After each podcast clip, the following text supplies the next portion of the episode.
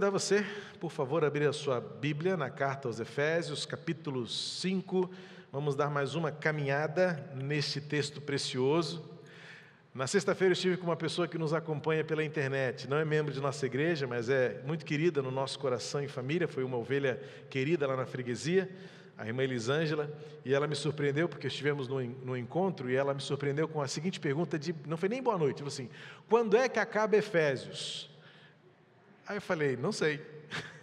Primeiro fiquei surpreso porque ela, não sendo membro da igreja, acho que acompanha mais do que alguns membros, não é? E ela está tão interessada que ela quer saber quando vai acabar, não é? Mas eu disse para ela, nem eu sei ainda, porque está tão devagar, está tão gostoso caminhar quase versículo por versículo. Eu sou tão apaixonado, tanto pela pregação e mais ainda pela própria palavra de Deus, que eu não tenho pressa.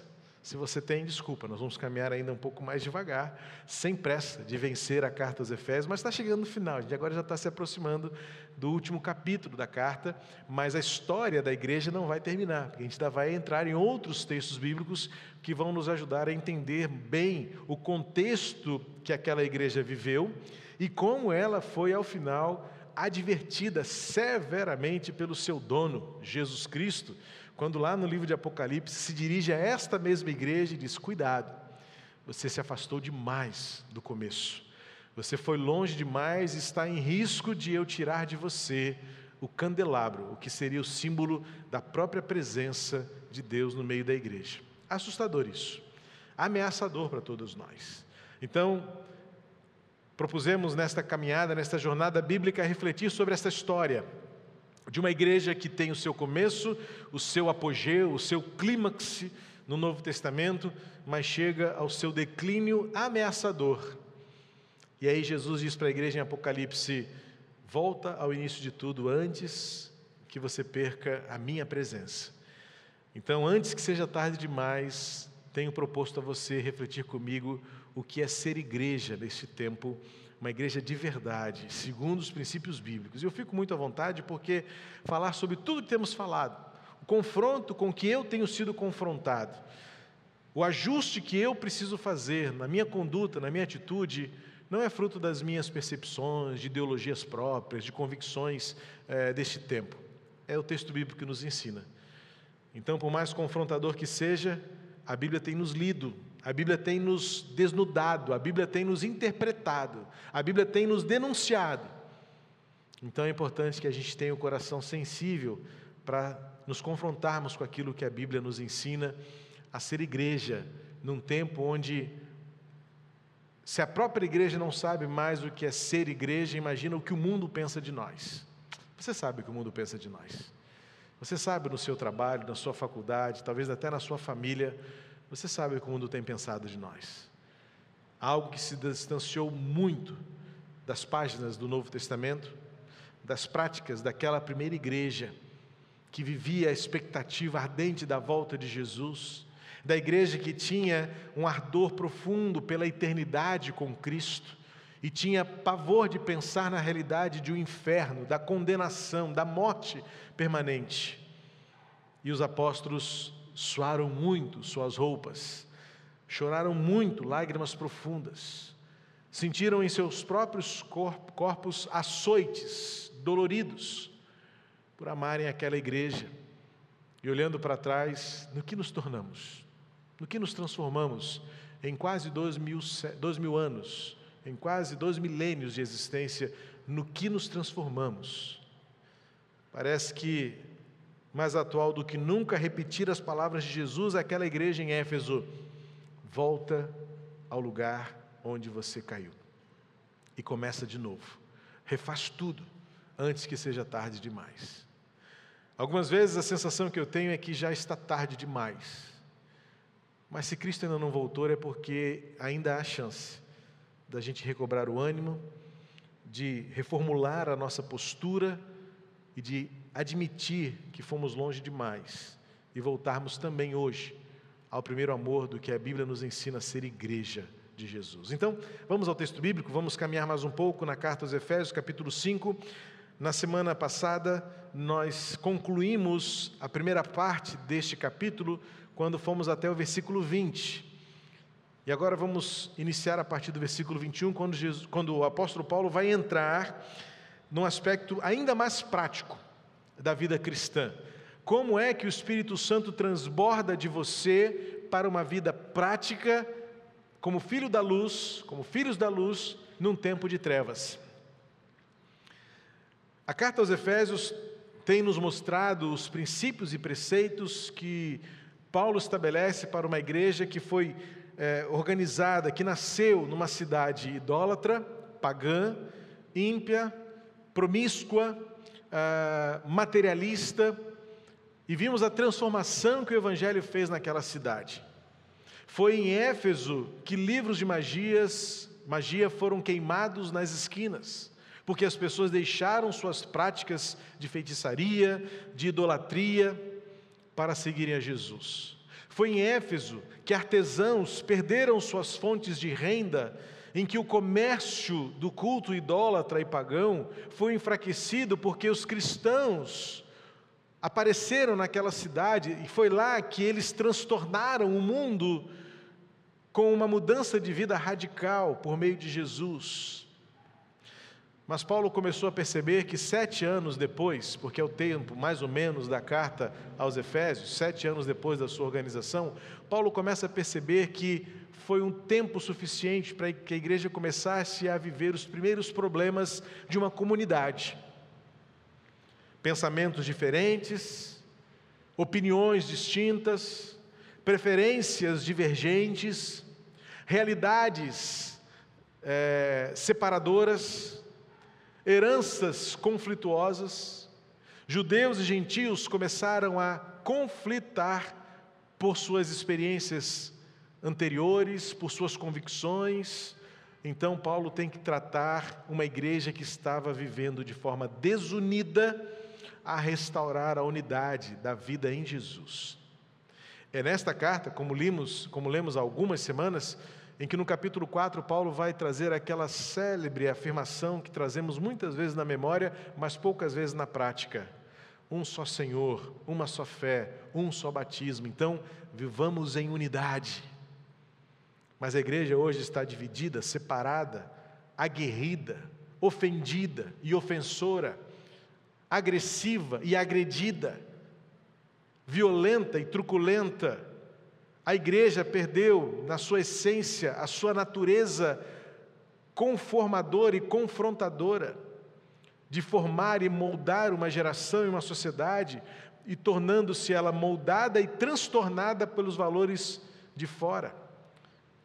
Então, Paulo gasta um bom tempo da sua escrita para dizer: vocês Cuidem para não se afastarem do que é ser igreja, que entendeu a salvação pela fé, não por aquilo que se faz, mas aquilo que se faz mostra a fé que habita em vocês.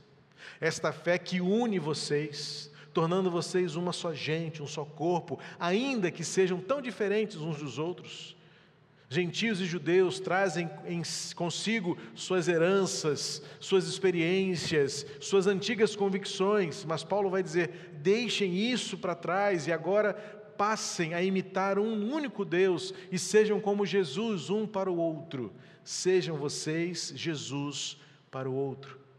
Então, no capítulo que lemos, no capítulo 5, Paulo vai distinguir a realidade daqueles que vivem como filhos das trevas e como aqueles que vivem como filhos da luz. Paulo exorta a um viver santo que confronta e contrasta com o mundo. É quando Paulo fala: não pode haver no meio da igreja falsidade, maledicência, roubo, gritaria, ofensas, violência. Isso não deve fazer parte, não é inconcebível isto existir num lugar que se chama igreja. No meio de gente que se diz filhos da luz, mas continuam vivendo como filhos das trevas, porque preferem, gostam, sentem-se bem, maldizendo, falsificando, mentindo, brigando, ofendendo, fofocando, roubando. É o que Paulo diz. Por isso eu disse logo no começo da minha fala: é confortável para mim e ao mesmo tempo desconfortável também, porque me confronta e me desnuda. Mas me conforta saber que não sou eu, não é minha opinião, não é minha ideologia. É a Bíblia que nos ensina a sermos confrontados com essas questões que vão muito além de uma declaração de fé, que permeiam a nossa prática, a nossa atitude. E terminamos então na semana passada com o texto de 15 a 20 do capítulo 5, em que Paulo vai dizer: Olha, atentem para o jeito como vocês vivem. E Paulo faz a conexão tão próxima dos nossos dias. Paulo diz lá no versículo 16: os dias são maus. E se alguém vai dizer que a Bíblia foi escrita para um tempo tão distante, essa é uma conexão inviolável. Porque o que a gente mais ouve é que os dias são maus, não é isso?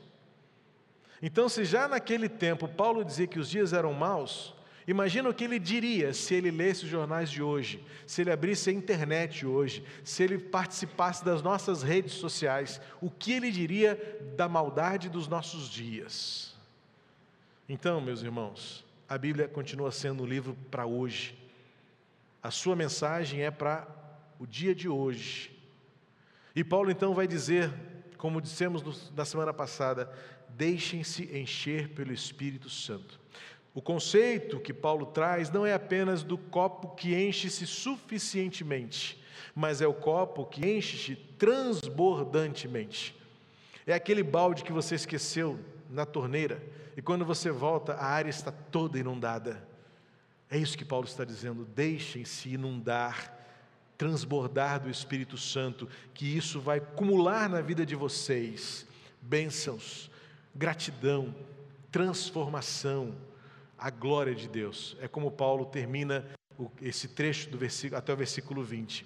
E agora Paulo vai então dizer que o Espírito Santo transborda de você nas suas relações.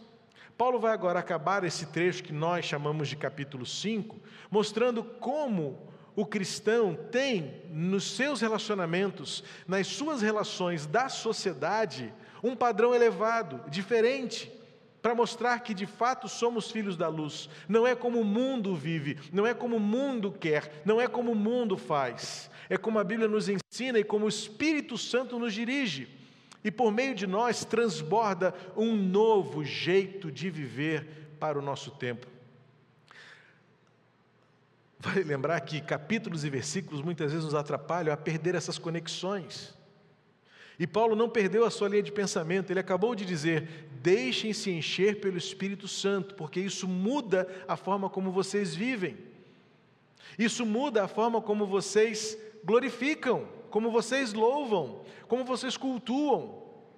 E agora Paulo vai completar dizendo: isso muda o jeito como vocês se relacionam. E Paulo dá três exemplos, três áreas da nossa relação existencial. Quando Paulo termina dizendo que o nosso viver é um viver de gratidão, cantando, salmodiando, entoando louvores ao Senhor, dá a impressão de que ser crente é só isso aqui. E alguns prefeririam que se resumisse a isso. É tão bom estar aqui, pena que a hora está passando, porque é tão bom ser crente quando estamos olhando apenas para a nuca um do outro. Quando eu estou longe de casa, ai, que bom que eu fui para o culto, porque a minha casa estava um inferno. Então aqui eu tenho paz.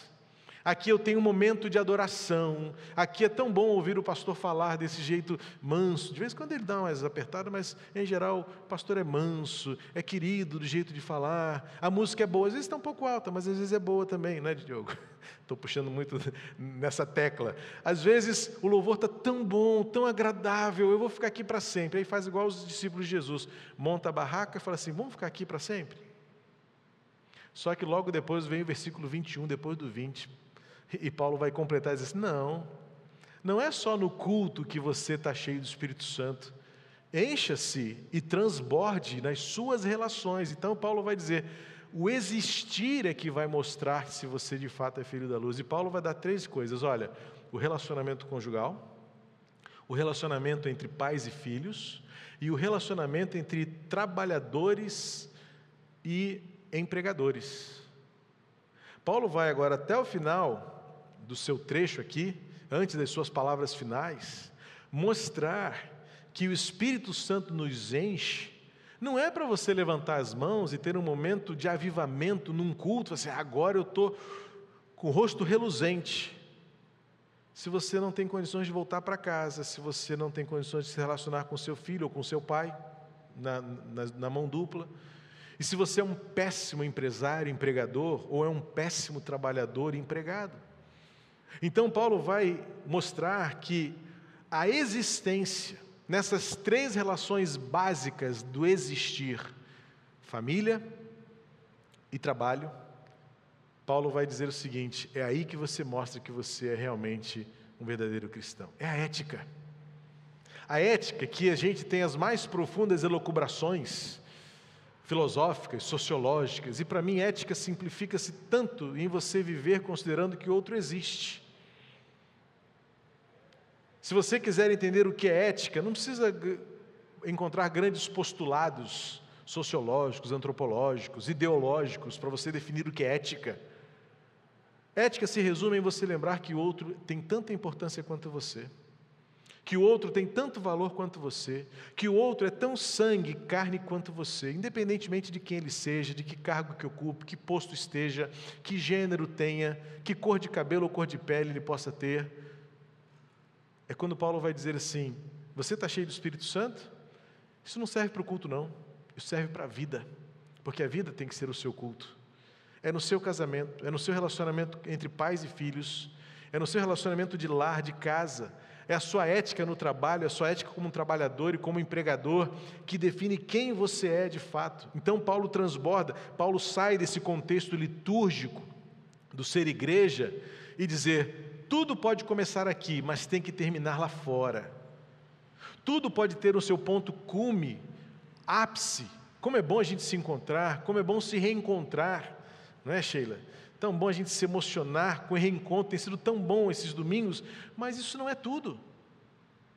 Aliás, eu diria que isso é um pontinho tão pequeno na sua vida, porque aqui estamos em uma hora e quinze, uma hora e meia no máximo, e você tem o restante da sua vida inteira para mostrar que é filho da luz, por meio do seu casamento, por meio da sua relação parental e filial, seu relacionamento familiar e o seu relacionamento com a sociedade. Então, Paulo vai estabelecer aqui o padrão fundamental. Ele faz a transição dos cheios do Espírito Santo para depois falar da relação conjugal como primeiro elemento das nossas relações sociais. É a relação entre um homem e uma mulher, marido e esposa. Paulo faz uma conexão que não pode ser ignorada e muito menos ligada apenas no trecho de cima, como algumas versões fazem, Talvez o versículo 1 esteja ligado lá na parte é, intitulada acima, mas melhor na nossa, porque está intitulada junto com a parte de baixo, quando Paulo começa a falar sobre a primeira primeiro nível de relação social, que é o relacionamento matrimonial. Paulo começa dizendo assim: sujeitem-se uns aos outros. Isso vale para tudo. Esta afirmação não está conectada apenas na relação conjugal está conectada à relação social. Há uma sociedade ajustada, há uma sociedade coerente, há uma sociedade cuidadora, há uma sociedade que, que preza pela equidade, pela igualdade. Alguns vão preferir um termo ao outro. Isso aí também acaba sendo tão inócuo, porque a gente está hoje num preciosismo de que palavra usar, que termo usar, enquanto que perdemos a essência. Hoje temos tantos termos para tantas coisas que nós até vulgarizamos o significado. Estamos tão preocupados com o significante, qual é o termo que representa isso, mas estamos tão vazios do significado, na prática. Então, Paulo está dizendo aqui, a partir de agora, o que o Espírito Santo faz na sua vida, versículo 16, enchendo você, enchendo, versículo 18, enchendo você do Espírito Santo, transbordando você para uma vida melhor, começa então em casa, começa nas suas relações e Paulo tem um padrão, como Cristo amou. Aqui é a chave hermenêutica importante para você compreender esta verdade, que é imutável. 1 de julho de 1995, templo da Igreja Batista Curuçá. Jeane e eu casávamos numa noite inesquecível. Tinha gente demais naquele casamento. Não demais no sentido do excesso, mas é porque a gente não imaginava com tanto. Tinham cinco igrejas envolvidas, mais os nossos relacionamentos extra-eclesiásticos. A igreja que eu nasci e cresci, a igreja que eu pastoreava já na época, a igreja que Giane cresceu na sua adolescência, a igreja que ela era membro na época. E mais uma igreja, vamos dizer assim, uma igreja avulsa, porque eram os nossos amigos de outras igrejas. Papai sendo pastor, mamãe sendo da denominação, tínhamos muitas pessoas, meus professores de seminário, meus colegas do seminário. E além dessas cinco igrejas, tínhamos ainda os amigos, e dentre eles os colegas de faculdade da Giane. Para o nosso casamento, escolhemos o papai como celebrante, por ser pastor, e meu pai, dar essa honra a ele e a nós. E numa conversa ainda noivos, é, eu lembro que foi você que teve a ideia, não é? Aí o papai dirigiu a cerimônia, e aí um dia a gente disse assim, mas eu quero que o seu avô pregue. Ela já me corrigiu achando que eu tinha errado. Papai foi o celebrante, vovô foi o pregador, não é?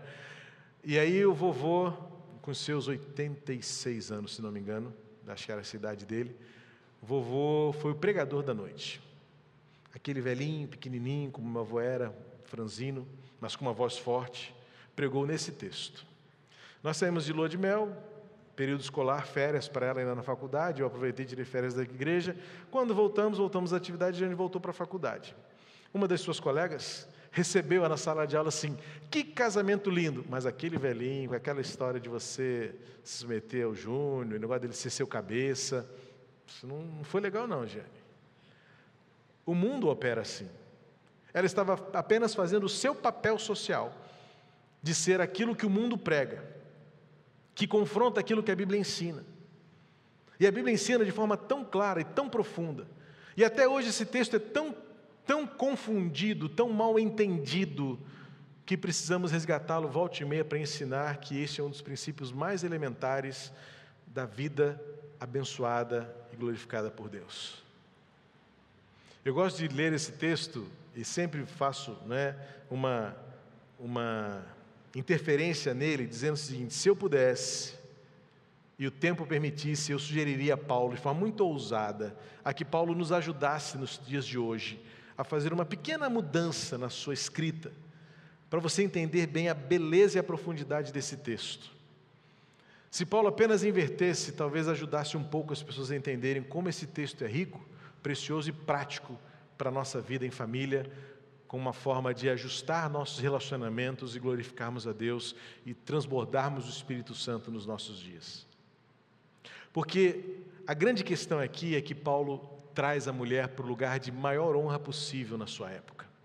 Só de Paulo começar falando vocês, esposas, já foi um absurdo para o seu tempo cultural. E Paulo já deve ter deixado alguns homens muito mal ajeitados nas cadeiras daquelas casas onde essa, por onde essa carta passou. Espera aí, Paulo, como assim? Deixa a mulher de lado, não, não toca nela não. Sabe por quê? Porque para o judeu, quando ele aprendia a orar, sabe qual é a oração que o judeu mais fazia na sua, na sua catequese? Obrigado, Senhor, porque eu não nasci gentil, porque eu não nasci escravo e porque eu não nasci mulher. O contexto bíblico era a realidade de mulheres coisificadas, não eram pessoas.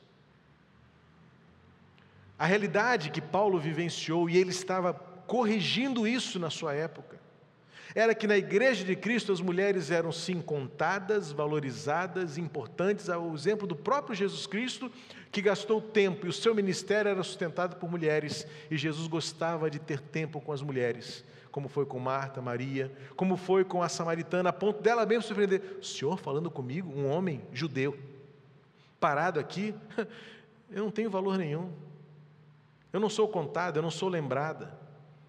Então, para aquele tempo, os ensinamentos de Paulo já eram uma afronta ao status quo, à cultura reinante. Para o mundo helênico, que era o mundo grego onde permeou esta carta, o entendimento era que as mulheres casadas serviam para servir a mesa e cuidar das crianças. O prazer era com as prostitutas. É nesse contexto que Paulo vai levantar a questão de que cada marido tem que ter a sua própria esposa, amar a sua própria esposa, cuidar da sua esposa. Mas a nossa sociedade, de uma forma geral, deturpa e ressalta um ponto que não é negativo, é altamente positivo para o bem das próprias mulheres, para o cuidado e o zelo para com as mulheres que merecem e precisam do respeito, do amor, do cuidado, da proteção, da igualdade, do reconhecimento. Porque só para Paulo começar esse trecho dizendo vocês, esposas, deve ter feito alguns maridos muito machistas daquela época. Disse, que isso, Paulo? Vai falar de mulher aqui no culto? Se algumas, em algumas realidades as mulheres nem podiam falar. Mas Paulo, peraí, você ensinou em Coríntios é uma outra história, em Coríntios é outro tempo, Coríntios era uma outra, era um outro aprendizado de Paulo, que a gente pode depois se dedicar. O que vale aqui é o fato de que Paulo está trazendo a mulher para o lugar de honra, de reconhecimento, de importância, de valor que tem no meio da igreja de Cristo. Tanto, e aí volto ao que eu disse em relação a, a Paulo mudar a ordem, é porque o que pesa muito numa sociedade militante como esta que vivemos, em que a essência dos valores está substituída por significantes, uma sociedade hoje movida por termos, por hashtags, por, por likes, Esquece que o contexto maior aqui não é o fato de alguém governar a vida de alguém. A essência aqui é alguém cuidar do outro, alguém preservar o outro, alguém sacrificar-se pelo outro. E numa organização de relacionamento, a interdependência, a complementaridade, fazer com que o casamento dê certo. Porque somos tão diferentes. Então o que, que Paulo está dizendo? Esta igualdade, que se tanto milita, vai fazer com que duas rodas lisas gerem uma sobre a outra e apenas gere atrito, calor e não resulte nada. O que Paulo está dizendo é o seguinte: somos tão diferentes. Vamos fazer com que essa diferença se encaixe, cada um no seu devido lugar, cada um no seu devido papel, cada um com a sua devida responsabilidade. E essa responsabilidade não tem nada a ver com divisão de tarefas. Você lava a louça, eu trago dinheiro. Eu chego cansado, você cuida de mim. Você cuida dos filhos e eu provejo a casa. Não. Isso não é senso de justiça, isso não é divisão de tarefas. Porque a maior divisão é a divisão da responsabilidade, do zelo, do cuidado, da proteção, do respeito, do amor, do companheirismo, do encaixe que nossas diferenças promovem o funcionamento da engrenagem. E o que Paulo está dizendo é isso: vocês são diferentes, então se organizem para que por meio dessa diferença vocês funcionem. E aí Paulo surpreende, porque vai dizer o seguinte: primeiro, Paulo surpreende porque o que Paulo estava tratando era a desordem da infidelidade, da impureza sexual, da imoralidade, onde mulheres continuavam sendo coisas onde em casa serviam apenas para serem parideiras ou trabalhadoras, e na rua eram as do prazer, enquanto isso eram anônimas, esquecidas, violadas e violentadas. E Paulo está dizendo: nada disso, a igreja é diferente. Maridos amam esposas, esposas sentem-se amadas, esposas é, é, seguem um sistema perfeito de liderança e liderados, mas porque sabem que são protegidas e amadas, supridas, honradas. E aí, quando eu digo, Paulo, troca a ordem, porque vai ficar melhor para a gente entender que a responsabilidade maior foi colocada sobre os maridos, que naquela época eram muito, como muitos são hoje, abusivos e abusados, violentos e truculentos, irresponsáveis e desrespeitosos. E Paulo primeiro coloca como um padrão: o padrão bíblico é fidelidade, é monogamia, é lealdade, porque Paulo vai dizer assim: esposas, que cada uma de vocês se sujeita ao seu próprio marido. Então o que, que acontece aqui? A gente se pega no sujeito, né? Quando eu olho o texto, sabe o que, que me pega? É a monogamia, é a fidelidade. Cada esposa tem o seu próprio marido, cada marido tem a sua própria esposa. Ah, mas esse negócio de sujeição, pastor. A sujeição está lá em cima. Todo mundo se sujeita a todo mundo.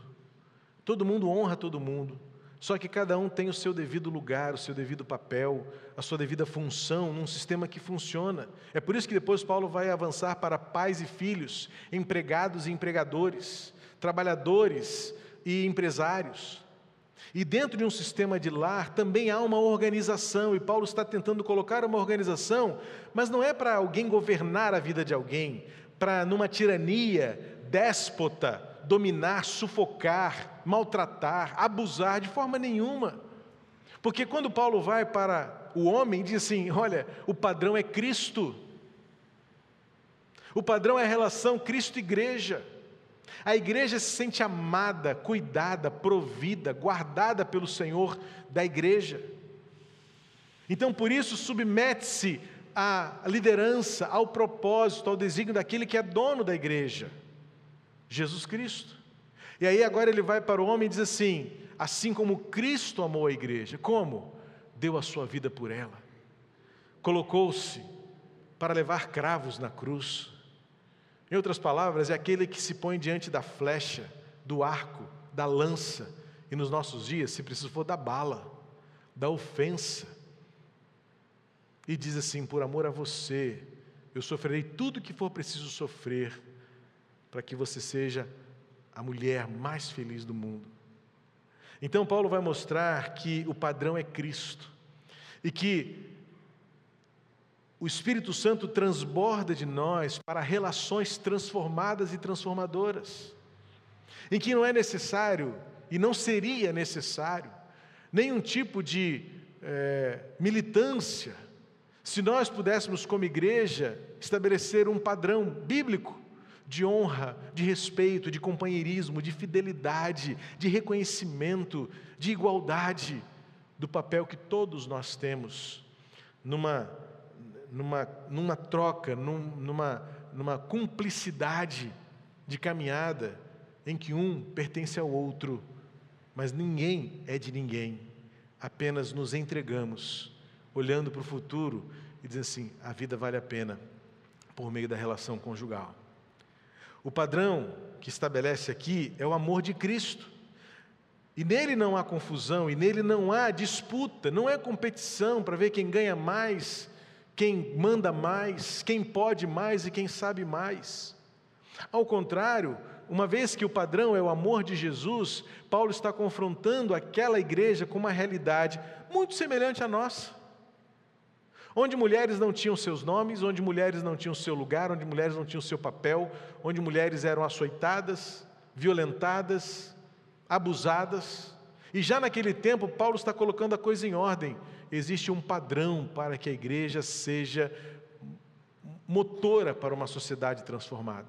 O padrão é Cristo, que é um amor sacrificial, por isso que eu disse que o peso, a responsabilidade recai muito sobre os ombros de homens que sabem o seu papel e sabem a sua tarefa de serem respeitosos, amáveis, cuidadores, protetores, defensores, que tomem a iniciativa de colocar sua mulher e não suas mulheres num lugar de honra, de respeito, de reconhecimento, de amor.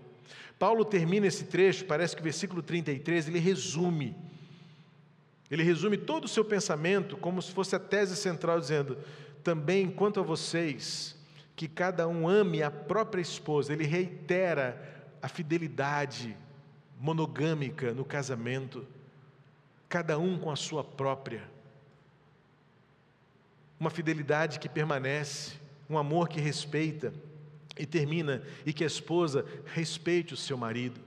Esse respeito não é algo anulado, insano, cego, mas é a entrega absoluta por saber que existe alguém que o ama, que a ama como Cristo. E então eu me sujeito a alguém que vai conduzir, liderar, compartilhar a vida. A beleza do casamento não é saber quem manda e quem obedece é com quem eu estou disposto a compartilhar a vida. Como disse David Wong no seu livro Sabedoria Pastoral, uma vez perguntando a alguém qual era o segredo de um casamento tão venturoso e, de, e, e longo, a pessoa respondeu: Não há segredo, nós apenas um dia tomamos a decisão de olhar juntos para a mesma direção, olhar para o futuro e não desistir em qualquer hipótese. Então, Paulo está dizendo, no resumo do seu entendimento, como Cristo amou como a igreja se sujeita a este amor que não muda, que é fiel, o amor sacrificial. É um amor purificador. Qualquer relação que arraste a pessoa para baixo, que coloque culpa, peso, é um falso amor. Não existe amor e relacionamento em que a pessoa se sinta sempre devedora, culpada, pesada por um relacionamento que deveria, ao contrário, causar-lhe alegria, caráter refinado, melhorado, aperfeiçoado. O amor verdadeiro, como o amor que Cristo fez pela igreja, purificando, versículo 26. Santificou e purificou a igreja, tornou-nos melhores. Portanto, o melhor crente é aquele que é o melhor marido. O melhor crente é aquele que é o melhor pai, aquela que é a melhor mãe. O melhor crente é aquele que é o melhor trabalhador, o melhor empregador. É isso que Paulo está dizendo. O Espírito Santo enche você, não é para você ter um culto efusivo, com cores, luzes e sons. O Espírito Santo enche a gente para sair daquelas portas e sermos melhores cônjuges, melhores pais e melhores filhos, melhores homens e mulheres para construirmos uma sociedade diferente, para melhor. É o padrão de Jesus, como Cristo amou. Jesus tem que ser o nosso referencial de atitude, de amor. É por isso que nós redefinimos para o, para o nosso futuro amar as pessoas do jeito de Jesus, amar o nosso cônjuge como Jesus amou, amar nossos filhos como Jesus amou, e Ele é o maior interessado em amar nossos filhos. Servir à sociedade, servir ao empregado, servir ao patrão com o nosso melhor. Fazer com que a Bíblia defina este nosso jeito de ser, de tal maneira que a gente ouça o que Paulo disse aos Efésios, como Cristo amou. Como Cristo amou a igreja, Amemos a esposa, amemos o marido, amemos nossos filhos, amemos nossos empregados, amemos os nossos semelhantes. Isto é o conceito da sujeição. É um amor solícito, voluntário, é um amor que se entrega, não é um amor que faz por interesse, não é um amor que, que sucumbe à competitividade, não é amor que negocia, eu dou para receber em dobro, eu dou na condição de ter, não. É aquilo que Cristo fez por nós, é um amor voluntário, que se dá, não ama, não ama pela sua própria conveniência, o quanto eu ganho para isso. Não, é o amor que apenas vê como alvo aquele, aquela que precisa se tornar melhor. É um amor que é indissolúvel como o amor da igreja de, Jesus pela igreja. Em João capítulo 15, Jesus diz, João capítulo 3, versículo 1, Jesus, João registra as palavras de Jesus que nos amou até o fim, tendo-os amados tendo-os amado, amou-os até o fim. Esse é o padrão do amor que Paulo está dizendo, como fruto do Espírito Santo que enche a gente. Então, queremos o Espírito Santo para sinais e prodígios? Queremos o Espírito Santo para manifestações pentecostais? Queremos o Espírito Santo para um viver num caráter transformado, que nos torne maridos exemplares, mulheres abençoadas, filhos plenos e felizes, homens e mulheres numa sociedade que olha para nós e assim: agora sim eu estou vendo Jesus no seu jeito de ver. É, portanto, e finalmente, ou são, portanto, relações que refletem exatamente o que é viver no Senhor. Viver no Senhor, na sua atmosfera de ação, de bênção, de transformação, que nos faz com que, a partir de quem nós somos, transbordando em nosso lar, alcançando nossos filhos e inundando a sociedade, homens e mulheres que aprenderam e querem viver cada dia mais como Jesus. Como Cristo amou. É assim que nós, maridos, devemos amar cada um a sua própria esposa. Como Cristo, vocês, esposas, amarem seus maridos, cada um o seu próprio marido fazendo com que os nossos lares sejam, a partir da nossa relação conjugal, um lugar que dê testemunho da vida no Senhor Jesus. É assim que Cristo quer de nós, e é isso que a Bíblia nos ensina. E que Deus nos abençoe, portanto, para isso. Pai querido, complete esta palavra no nosso coração, na medida da tua perfeição e da orientação do teu Espírito Santo que nos enche, a ponto de transbordar de nós Torna-nos melhores, fortes, firmes, mas amáveis, comprometidos, sacrificiais, como Jesus nos amou. E por Ele queremos viver, nele queremos andar. Que o Senhor nos abençoe, a cada um de nós, para que, como Cristo nos amou, amemos também e nossas relações sejam transformadas, aperfeiçoadas, de modo que a sociedade possa olhar para nós e ver Jesus estampado no nosso jeito de ser. E é no nome dele que eu oro, junto com o teu povo aqui reunido, meus irmãos e irmãs, em nome de Jesus. Amém.